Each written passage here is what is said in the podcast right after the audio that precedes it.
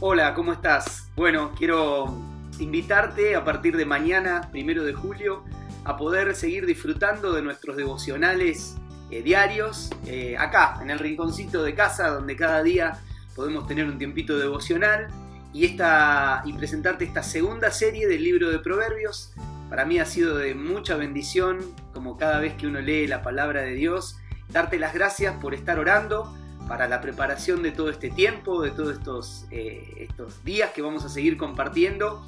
Y te invito a que puedas invitar y compartir eh, cada devocional. Está pensado para multiplicar la bendición como lo fue para mi vida, como muchos de ustedes que participaron de la primera serie también puedan compartir esta segunda serie de tres que va a haber.